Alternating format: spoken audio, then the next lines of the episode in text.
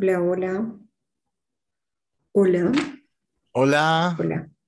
Hoy tenemos a Alessandra, una escritora colombiana que ha publicado su primera novela en 2019, Me muero por vivir, y ahora este año ha publicado dos novelas más. Yo la conocí por esa novela de 2019, es una novela de, viajes, de, de, familia, de relaciones, que se tocan muchos temas y de verdad eh, es excelente, te engancha, logra que te quedes pensando en qué va a pasar, cómo puede acabar eso, y eso es al final lo que hace que, lleguemos hasta el final. Y bueno, me gustaría que empezases por presentarte para quien no te conozca. Bueno, muchísimas gracias por esta oportunidad, por este espacio para compartir mi historia y para hablar de mi trabajo. Yo soy Alexandra Castrillón Gómez, nací en Colombia, sin embargo, soy una nómada permanente. Eh, he tenido la oportunidad de vivir, además de en varias ciudades de Colombia, en España, en México, en Estados Unidos. Actualmente estoy en México. Desde hace unas pocas semanas regresé a este país que me encanta. Y bueno, además de, de ese antecedente un poco de ubicación geográfica, también he tenido la oportunidad de hacer dos viajes alrededor del mundo y muchos recorridos por los cinco continentes. Así que los viajes, como, como acabas de mencionar, es un tema eh, bastante presente en mi trabajo como escritora. Sin embargo, ser escritora es mi profesión oficial después de los 40. Eh, yo estudié ingeniería de sistemas y también hermenéutica literaria. Y durante más de 20 años trabajé en el mundo corporativo, en gerencia de proyectos y en mercadeo. Entonces, este es como mi, mi segundo momento de vida dedicándome a mi verdadera pasión y a mi propósito. Genial. Estuve ahora revisando algunas entrevistas que tienes en YouTube y hay una de 2019 donde todavía estabas con escribiendo, creo me muero por vivir, no había salido, te definías como viajera y contabas lo, lo importante que es para para el proceso creativo, para conseguir tu obra, este tema de, los hábitos, de la meditación y de la mentoría. Y ahora viéndolo con algo de espacio, también mencionas que te llevó como seis meses escribir Me muero por vivir y otro tanto la edición y tal, es decir, como un año. Y ahora, en un año, has sacado dos novelas, es como el, el doble. No sé si puedes compartir un poco, parece que hay que has mejorado todavía más tu productividad o si nos puedes también he leído que tienes otro, otro mentor ahora también que se llama Luis, Luis, Luis Ordóñez, si no me equivoco. si nos puedes compartir un poco de ese, de ese proceso de convertirte ya en escritora, entiendo ahora estás al 100% escribiendo. Si nos puedes contar ese proceso. Bueno, yo creo que es la combinación como de las dos circunstancias. La primera es claramente la experiencia. Definitivamente eh, ya después de tener tres novelas publicadas, en este momento estoy como al 80% de la cuarta. Siento que puedo ser mucho más organizada y productiva en mi trabajo y he aprendido como algunas técnicas que me ayudan a organizarlo mejor. Ya te voy a contar un poco más sobre eso. Eh, sin embargo, también está el otro factor y es que desde 2020 estoy dedicada por completo a la escritura. En 2019, cuando escribí y publiqué Memoria por Vivir, guía con mi trabajo la escritura era como lo que hacía en las noches, los fines de semana, cuando había viajes y aprovechaba un montón los vuelos, eh, pero no era mi trabajo de tiempo completo. Ahora que lo es, em, dedico gran parte del tiempo a escribir, a escribir dividido como en dos momentos, el momento de investigación y el momento de escritura como tal, pero también tengo que dedicar mucho tiempo, en mi caso como escritora autopublicada, que me encargo de todos los procesos, de todos los temas, del mercadeo, de la distribución, de hacer seguimiento a los diferentes puntos de venta, de cómo va cada uno de los libros. Es algo muy interesante cómo cada uno va existiendo en momentos distintos, pero luego cuando están todos al tiempo, eh, siguen pasando muchas cosas. Entonces, en este momento estoy haciendo muchas cosas con Muero por Vivir porque está finalista en un premio importante. Tengo muchas actividades con detrás de mi nombre. Tengo todo el proceso de lanzamiento de entre redes. Entonces, como que todos coexisten al tiempo y requieren diferentes actividades cada uno. Em, sin embargo, para hacer, para hacer honor a la verdad, detrás de mi nombre lo escribí en 2020. Lo publiqué en 2021, es decir, lo escribí como entre enero y junio ese primer borrador, eh, lo publiqué en marzo de 2021. Principalmente porque con todo esto que pasó de, de la pandemia, tuve un retraso en los procesos y pues me, me, demoré más en el proceso de publicación. Entre redes lo empecé a escribir como en septiembre del 2020, terminé más o menos en marzo, abril de 2021 y lo acabo de publicar en julio. Entonces, eh, en realidad, pues ya lo tenía escrito, solo que se tardó un poquitito más en, publicar. Sin embargo, mi meta sí es estar eh, escribiendo y publicando más o menos tres libros al año, porque en el ritmo con el que estoy escribiendo hoy en día, pues como que no valdría la pena, no tendría ningún sentido escribir los libros y dejarlos Estoy viviendo un proceso creativo mucho más intenso y pues creo que vale la pena aprovecharlo. Nunca sabremos si va a ser siempre así. ¿Y cómo, cómo llevas a cabo esa, planificación? Porque, por ejemplo, eso de separar primero investigación, pues sí, yo también lo hago y lo que sucede es que la investigación puede ser infinita, es decir, nunca vas a tener toda la evidencia acumulada de un tema. Entonces, ¿ya te pones una fecha o cómo haces para hacer ese plan desde el principio hasta el final o es flexible o si nos pudiese decir así concretamente? Bueno, yo soy ingeniera de sistemas y eso tiene como mucho que ver con mi proceso, porque todo lo tengo muy estructurado, organizado, armo cronogramas, eh, hojas de cálculo, etc. Pero en términos generales lo que hago es lo siguiente. Lo primero es que me planteo cuál es el gran mensaje que quiero transmitir en el próximo libro. Imaginémonos que estoy como en el día cero y eso es lo primero que pienso. ¿Cuál es ese gran mensaje que quiero transmitir? Luego empiezo a pensar ese mensaje, cómo podría, qué tipo de historia es la que mejor podría llevar ese mensaje. Y ahí empiezan a surgir una lista de ideas, más o menos como que hago literal un mapa mental de cuáles pueden ser dos, tres ideas, de esas dos o tres ideas, cuál definitivamente podría ser el mejor camino. Y cuando ya tengo esa idea general, que por ejemplo en el caso de esta cuarta novela que estoy escribiendo, es eh, una mujer trabaja en inteligencia artificial eh, tiene un gran problema de empatía y termina involucrada en, un, en una red de tráfico de mujeres en China. Esa es como una idea muy general. Y a partir de esa idea muy general, empiezo a detallar. Y en mi caso lo que hago es que escribo como si fuera un storyboard de todo el libro, de qué pasaría más o menos capítulo por capítulo. Eh, va a China, la meten a la cárcel, como todas las situaciones que le van pasando. Este proceso de hacer esa gran maqueta eh, más o menos me toma dos semanas. Hasta ahí no he hecho ninguna investigación profunda. Hasta ahí no he decidido cuál es la mm, herramienta de inteligencia artificial que ella utiliza. Hasta ahí no he decidido por qué ciudades de China va a viajar.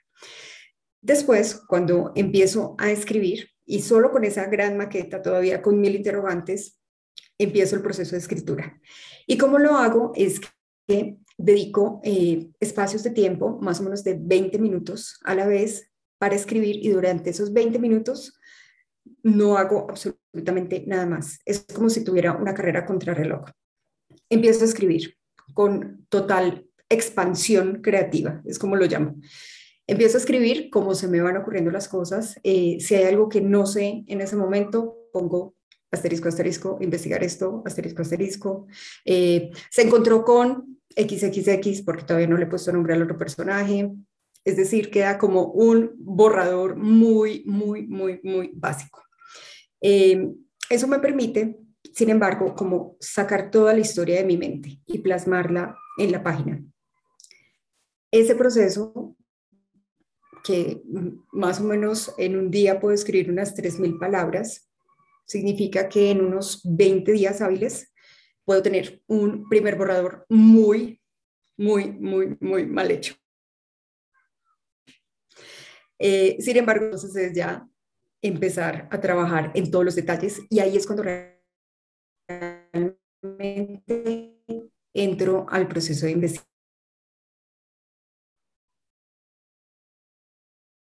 Una persona es de mujeres, por ejemplo. Entonces ahí es cuando empiezo a añadir detalles eh, en un proceso más concentrado en poder puntualizar diferentes momentos de la historia. Eh, porque es importante separarlo. porque la investigación, como dices, puede ser infinita. Y si en el momento que uno está escribiendo dice, bueno, ¿cómo se llamará el edificio más alto de China? Y se va a Internet a buscar esa información. Puede verse 40 videos de YouTube, leerse 15 blogs, eh, terminar en Google Street View mirando cómo es el, edificio por fuera. Y las dos o tres horas que iba a escribir se pasaron fue navegando en Internet. Entonces, por eso lo separo por completo. En el momento de escribir, no, no lo interrumpo por absolutamente ningún motivo. Y también otra cosa, se desarrolla la historia, es posible que haya cosas de capítulos anteriores que decida cambiar. Y si ya hice toda la investigación, como que perder tiempo de haberlo hecho. Entonces, esta es la forma en la que me ha resultado más eh, productivo llevar el proceso y a partir de ahí empezar a trabajar y a trabajar en nuevos borradores. ¿Y ese, ese método lo has diseñado a base de prueba-error o has aprendido por alguien, algún taller, algún curso, alguna mentoría? ¿Te ha ayudado en ese aspecto o cómo lo has llegado a desarrollar? Yo estudio mucho los escritores autopublicados de Estados Unidos y hay algunos que trabajan como este tipo de metodologías de borrador rápido. Em, uno de ellos es Chris Fox. De hecho, tiene un libro que es como 5.000 palabras por minuto, creo que es el título del libro. Eh, también hay otra escritora que se llama Jessica Brody, que trabaja como este tipo de metodologías. Eh, Clarissa Andrews, como que investiga esos escritores que producen muchísimo al año. Hay escritores autopublicados en Estados Unidos que hacen un lanzamiento cada mes prácticamente. Y, y al final lo que encuentro es que han logrado entrenar su cerebro también para que trabaje de cierta manera, apoyarse en un grupo de personas que les ayudan en muchas partes del proceso.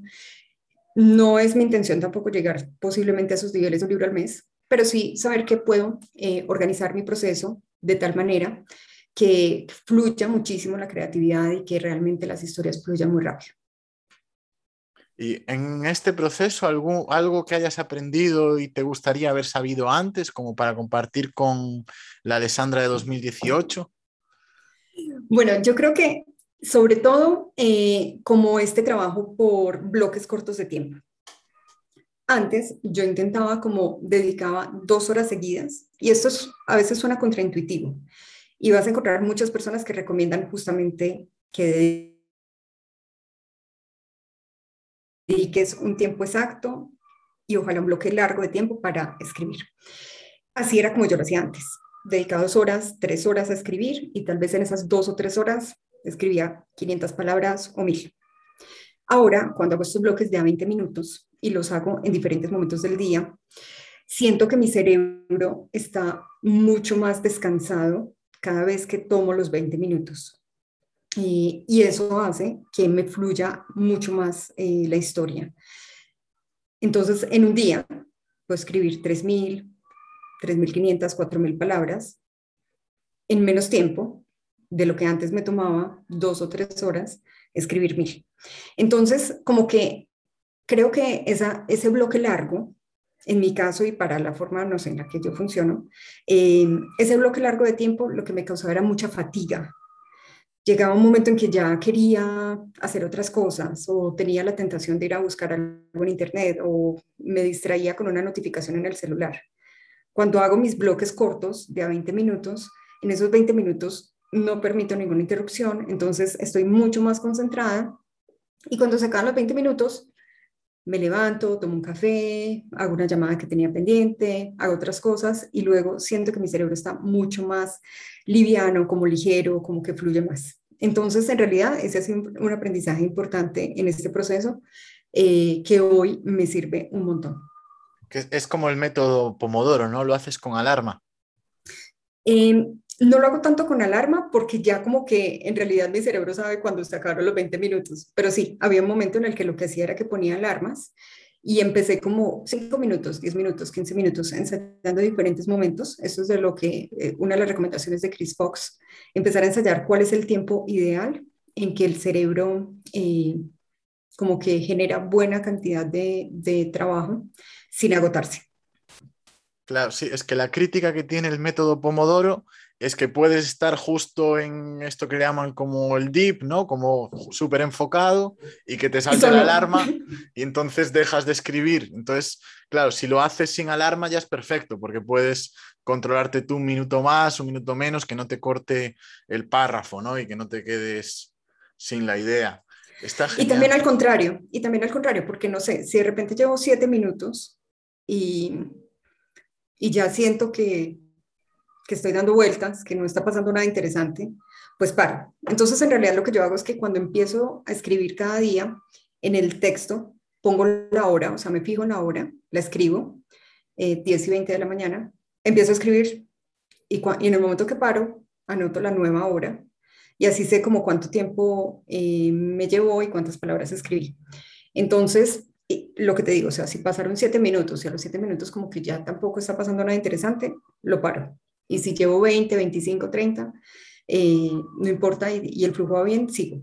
Pero en promedio, si en mi caso, 20 minutos más o menos es lo que me funciona. Genial. Y cuando hace un año, que fue cuando eh, leí tu libro, forma parte de la suscripción de Amazon de Kindle Unlimited y ahí realmente fue cuando empecé a, a leer, como te hace la suscripción, como tienes tantos, pues lees muchos, ¿no? Y creo que muchas personas tenemos como el, miedo a veces cuando vas con auto publicado de si tendrá los estándares de calidad que puedes encontrar en una librería. E igual contigo los encontré con creces, igual que con otros escritores como Roberto, que también estuvo en el canal. Y me gustaría pues que contases un poco sobre esto de, de autopublicar, porque también 2019 aquí en España fue el principio, en plan, ah, es, es todavía algo, una, algo muy reciente, es algo que todavía mucha gente no conoce. Y entonces, si podrías contarnos de cómo, qué ha significado para ti el, el haber autopublicado. Bueno, en mi caso, yo elegí la autopublicación porque tenía como esa meta muy concreta de quiero escribir y publicar mi novela en 2019. Y cuando empecé a investigar, me di cuenta que el proceso con una editorial tradicional iba a tomar muchísimo más tiempo. O sea, fue definitivamente una decisión de tiempo. No tuvo nada que ver ni con el dinero, ni con el reconocimiento, sino esta meta muy concreta, necesito cumplirla este año y voy a hacerlo, pase lo que pase. Entonces decidí la autopublicación y en ese momento estaba viviendo en Estados Unidos, donde esto es un mercado enorme, donde el porcentaje de libros autopublicados es gigante y donde hay miles de escritores autopublicados que ganan millones de dólares. Entonces, eso creo que me ayudó a eliminar un poco el bloqueo que también tenemos en Latinoamérica de que la autopublicación es igual a baja calidad o es igual a eh, no tuvo otra oportunidad, fue lo que le quedó. A mí no fue lo que me quedó, fue lo que yo decidí. Entonces, em, empecé a estudiar y como las diferentes características que había en la autopublicación. Y algo muy importante es que en Estados Unidos hay una asociación de eh, publishers, sería más como no solo escritores, también como pequeñas editoriales independientes, donde hay una lista de estándares de calidad mínimos que debe tener un libro autopublicado. Y hago parte de esta asociación y hay una lista de chequeo como de todo lo que hay que verificar para llegar al lector con la calidad necesaria. Eh, autopublicar para mí no es hacerlo todo sola. En mi caso decidí como desde el primer momento contratar personas que, que, me ayudaran en el proceso, tanto desde el punto de vista de edición y corrección como desde la parte gráfica. Y, y creo que, ese, que eso ha sido lo más importante. Muchas personas cuando compran mis libros, que tengo distribución en librerías físicas en varios países de Latinoamérica, me dicen como, nunca me imaginaría que es un libro autopublicado por la calidad que tiene la portada, por la calidad del diseño en general, por el contenido y por la forma en la que hecho. Entonces creo que es nuestro deber como escritores autopublicados mantener un estándar alto para que los lectores confíen cada vez más en nuestro trabajo. Que yo haga bien las cosas le abre el camino a otros. Cada vez que encuentro un autor autopublicado que ni siquiera hizo una corrección básica de su texto, le escribo y le digo, mira, con todo el respeto por tu trabajo, con todo el cariño, necesitamos tener buenos estándares busca la opción de, subir la calidad de tu libro, porque si no, solo te estás haciendo daño. No solo te estás haciendo daño a ti mismo, le estás haciendo daño a la industria. Entonces creo que también los lectores deben exigirlo y que finalmente el mercado como que se limpiara un poco de tantas personas que, que no se fijan en esos detalles porque no les ven importancia. Sí, está igual el sistema al final de reseñas es lo que acaba haciendo que un libro siga siendo visible o no lo sea, porque si un libro está muy mal, va a tener malas reseñas y no va a vender más por mucho, por mucho que haga. Entonces sí que hay un cierto, una cierta forma de, que tiene Amazon también a través del algoritmo de darle más visibilidad a los libros que más están gustando y menos a los que menos. ¿Y cómo dirías que ha cambiado tu vida el contar ya con libros publicados? Bueno, pues es, yo siento que es como eh, el sueño hecho realidad, la verdad, porque soñaba con ser escritora desde niña y era como lo que siempre quería en mi vida. Em, es muy emocionante verlos publicados, pero es muy lectores, eh, recibir sus mensajes cuando las personas me escriben y me dicen, este libro me tocó profundamente, esto es una situación similar a la que yo he vivido, llevaba muchos años sin leer un libro y retomé la lectura con tu libro, o nunca he sido lector y tu historia me gustó tanto que ya empecé a leer un poco más. Entonces, em, recibir como todo esto es es muy lindo, la verdad es que es muy motivante porque al fin y al cabo mi trabajo como escritora, mi empresa, soy yo sola, con las personas que contrato, pero en el fondo soy yo sola. Eh, y esa es como la principal y la mayor retribución. En mi caso también trabajo eh, por el, digamos, por la retribución económica. Esta es mi profesión, es mi trabajo. Creo que también muchos escritores como que piensan que el arte es el arte y y les da miedo, les da pena vender. A mí la verdad es que no, porque entre más personas lean mis libros, más estoy cumpliendo con mi propósito, que es unir el mundo a través de mis historias. Así que trabajo constantemente para eso también, para vender los libros. ¿Y en qué momento te diste cuenta de, de que te podías dedicar al 100% a escribir? Porque creo que en 2019 todavía no tenías claro que esto fuese a ser así, ¿no? Hubo un momento en el que ya renunciaste a lo demás. ¿Qué fue lo que, te dijo, sí, ya puedo, o, cómo fue ese, proceso? Bueno, yo, cuando dije, eh, como primero de enero de 2019, este año voy a escribir y publicar mi primera novela, pase lo que pase. Em, sin embargo, seguía siendo como un poco un hobby, eso que hago las noches. Cuando, cuando publiqué la novela, cuando hice el lanzamiento, y eso coincidió con la Feria del Libro de Miami, y el libro empezó a tener muy buena acogida, mucho éxito. Eh, la primera edición que imprimí para Colombia se agotó en menos de tres meses, siempre en la lista de más vendidos. De en ese momento la librería que estaba haciendo la distribución, que era solamente una. Entonces, como que todo eso me hizo, me hizo pensar que realmente este era un camino viable eh, y que yo podía seguir trabajando en lograrlo. Yo siento que esto es como, como cuando uno es un recién egresado, o sea, yo sé que estoy recién empezando soy una profesional de la escritura con tres años de trayectoria. Ojalá tuviera 20, pero bueno, no voy a lograr tener 20 hasta que los viva. Entonces, también en cada una de mis novelas pienso mucho cómo puedo mejorar con respecto al anterior, qué puedo hacer diferente, qué necesito aprender y que, que me haga ser mejor, porque quiero recorrer este camino y porque definitivamente pues es, es lo que elegí en ese momento de mi vida. Fue antes de publicar la segunda novela que ya te dedicas al 100% a ello.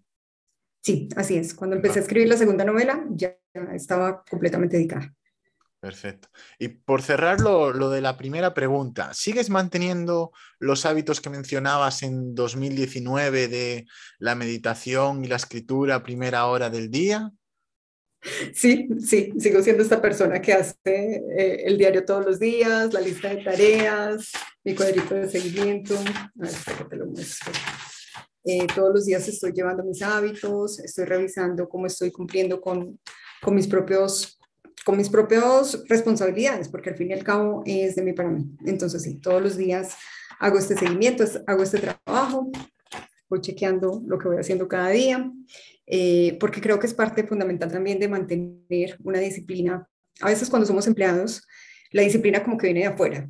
hay un horario que cumplir, hay unas tareas que te asignan, hay un jefe que está pendiente, hay unos correos electrónicos por responder. Eh, mi día hoy en día, pues lo organizo yo. Tengo que cumplir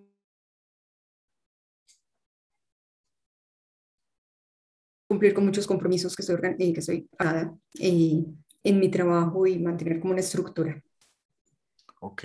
Y escuché esto de que antes te dedicabas al mercadeo, tienes experiencia en negocios. En el aspecto pues, de, ventas del libro, ¿qué dirías que es lo que mejor te funciona? Porque la, particularidad que tiene eh, las novelas es que no, no, es tan fácil de como encontrar búsquedas orgánicas. No es que alguien esté buscando me muero y encuentre la novela. Sí. Ni, vivir, en plan, no sé si hay autores que me han dicho que la mayoría de, tráfico le llega buscando el nombre del propio autor. Quizá en algún tema como romántico, pues sí ponen novela romántica y lo encuentran, pero en tu caso, yo creo que tienes que hacerte tú el trabajo de, conseguir ese tráfico. ¿Cómo, cómo, ¿Qué te ha funcionado mejor o qué recomendarías a otros escritores que también sean de, novela? Sí, yo eh, lo que escribo es ficción literaria contemporánea así que mis novelas no están encasilladas en una temática específica. Eh, tienen un poco de romance, tienen un poco de acción y aventura, eh, tienen un poco de viajes, claramente, todas tienen viajes. Em, entonces, claro, como dices, no es como que alguien dijo, eh, quiero un thriller ambientado en XYZ y le apareció un título específico. Em, ¿Qué es lo que yo trabajo principalmente? En este, en este proceso lo que hago es empezar a cautivar y a cultivar lectores, dándoles eh, información sobre el trabajo que yo hago. Entonces, de qué temas va la novela, cuáles son los países que visitan los protagonistas, para los que se interesan más por los viajes. Eh, organizo como mucho ese pre para ir generando la expectativa necesaria para, para los libros y eh, Posteriormente también lo que busco mucho es que los mismos lectores sean quienes me, me ayuden a expandir, eh, digamos, como el, alcance de mi trabajo. Entonces lo trabajo mucho con clubes de lectura. Eh, estoy todo el tiempo como tocando puertas de clubes de lectura, invitándolos a que conozcan el libro, les, les hago videos personalizados donde les cuento de qué se trata, bueno, como buscando que se motiven a leer. Los clubes de lectura me ayudan muchísimo porque en un solo club de lectura hay desde clubes de lectura de 10 personas hasta de 200. Entonces, en realidad, pues es la posibilidad de llegar a, nuevos lectores que tal vez no me conocían. Em, otra cosa que hago muchísimo es que desde el inicio del trabajo de mis novelas involucro mucho a mi comunidad, a quienes ya me siguen. Entonces tengo lectores beta, los lectores beta se convierten en mi equipo de mercadeo definitivamente porque una vez salen las novelas, ellos me ayudan muchísimo con su testimonio a contar que ya la leyeron, que les gustó, que puede servir para este tipo de personas. Eh, estoy siempre pidiéndole a quienes están suscritos a mi base de datos que les envíe un correo al mes, que me ayuden también como a expandir esta información. Entonces, en realidad diría que es mucho como este equipo de mercadeo ampliado, que son mis lectores, eh, quienes me ayudan. Por otra parte, pues está la distribución. En mi caso tengo mis novelas en la red de librerías independientes de Colombia eh, y los libreros también hago un trabajo con los libreros de contarles de qué se trata la novela, de ayudarles a ellos a identificar lectores potenciales para que ellos mismos la recomienden. Eh, y esto también me ha funcionado muchísimo. En el caso ya de Estados Unidos como tal, que es como otro de los mercados importantes para mí. Me apoyo mucho, hago pauta en Amazon, eh, la hago directamente a libros que sean similares y que sean también autopublicados, porque la realidad es que alguien que ya tenía una buena experiencia con un libro autopublicado tiene una barrera de entrada más baja para leer otro que alguien que solamente lee libros de grandes editoriales o bestseller que dicen, mm, este autor que no conozco, no es ninguna editorial, tal vez no. Entonces eh, me enfoco en, en esa segmentación, en ir a otros libros también autopublicados y eso me ayuda a que la tasa de conversión sea bastante buena. He tenido siempre muy buen retorno en la pauta de Amazon, que de hecho si hubiera muchos más, pues sería mejor. casi que ni se consume el presupuesto porque no hay tantos. Entonces esas son como las diferentes estrategias. Y trabajo muchísimo con bookstagrammers, con booktubers, ellos leen mis novelas, hacen reseñas, organizan lecturas conjuntas, me hacen entrevistas, también me ayudan como a eh, correr la voz sobre mi trabajo. De, de, publicidad paga, entonces solo Amazon, no todo lo demás manual. Sí, todo lo demás es orgánico eh, y solamente pago en Amazon. Está excelente. Pues ya vamos a ir con la última parte de la entrevista. Mencionaste ya algunos, algunos libros de estos de los autopublicadores, pero igualmente si hay algún otro libro, sea del tema que sea, que, que nos recomiendes, estaría genial. Bueno, yo creo, a mí me gusta mucho leer eh, libros sobre escribir de escritores. Y mencionaste antes, de hecho, eh, a mi mentor, a Luis Ordóñez.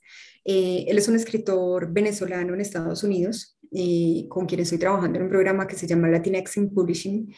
Y Luis y yo tuvimos una conversación muy interesante sobre el tema porque él me decía, creo que todo escritor debería ir haciendo sus memorias, no en el sentido autobiográfico, sino en el sentido de la reflexión sobre el oficio. Porque si uno dice, bueno, en 20 años voy a escribirlo, en 20 años ya se me olvidó lo que pensaba hoy, ya se me olvidó que hoy pensaba que era mejor trabajar 20 minutos al día, eh, en, en franjas de 20 minutos cada día. Entonces, él me decía, es muy importante ir llevando la reflexión sobre el oficio, porque al final es también lo que nos permite entender esa evolución que estamos teniendo. Y en ese sentido creo que, y me gusta mucho leer ese tipo de libros de otros escritores, eh, como es el caso de Zen en el arte de escribir de Ray Bradbury, mientras escribo Stephen King, eh, por ejemplo también de qué hablo cuando hablo de escribir de Murakami, todo este tipo de libros de estos grandes autores que reflexionan sobre su oficio, que nos permiten como tener una mirada de, de, lo que ellos en su momento pensaron, de lo que les funcionó y de lo que no, para mí es una motivación súper grande, de verdad, porque es encontrarse como, wow, es que Stephen King también tenía miedo, también pensaba que nunca lo iba a lograr, también había días en que quería acabar con todo y volver a trabajar eh, limpiando baños en un colegio. Entonces son como ese tipo de cosas que dicen, que te ayudan o que me han ayudado a mí a decir, bueno, esto es un proceso súper natural que todos vivimos.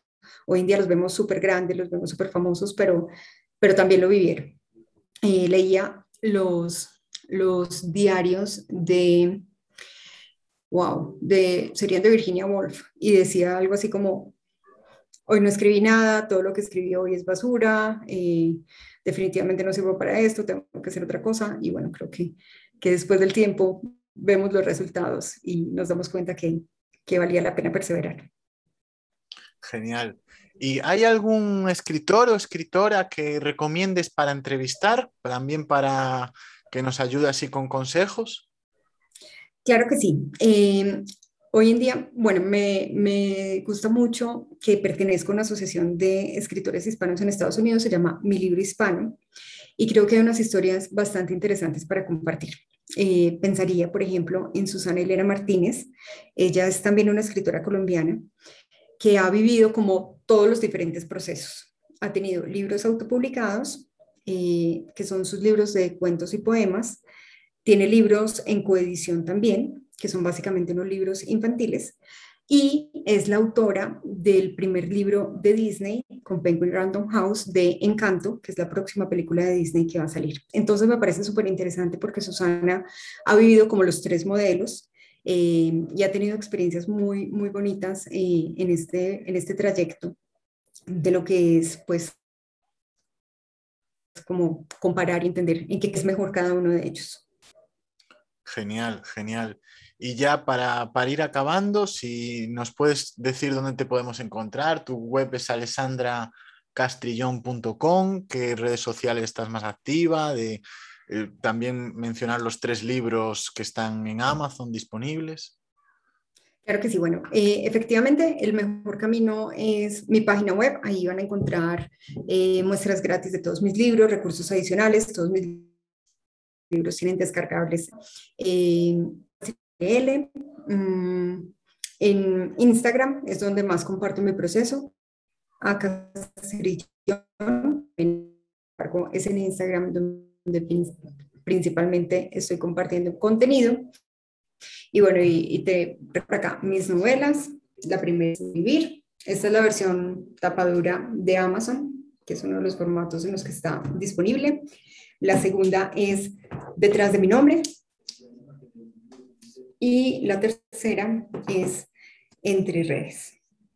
En todas ellas eh, esto, he trabajado con el mismo estudio de diseño y hemos trabajado como en darles una identidad similar, van a ver que lomos conservan y todas las portadas conservan como cierta eh, estética transversal a los libros, a pesar de que el estilo y los temas son diferentes. Y bueno, en Amazon, en impresión bajo demanda, pero también en una red enorme de librerías alrededor del mundo eh, y en Colombia en distribución a través de la red de librerías independientes. Genial. Pues muchas gracias, Alessandra. Bueno, pues muchas gracias, muchas gracias a ti, muchas gracias a quienes en algún momento vean esta entrevista. Eh, simplemente quisiera agregar que, que a veces dudamos, tenemos momentos difíciles, todos lo tenemos. Eh, sin embargo, la perseverancia, el cariño por lo que hacemos, la capacidad de realmente disfrutar del trabajo que estamos haciendo, dará frutos en el momento que sea, que sea oportuno. Entonces, gracias por este momento, gracias por este espacio. Estoy súper abierta a, responder las preguntas que tengan si luego me quieren contactar.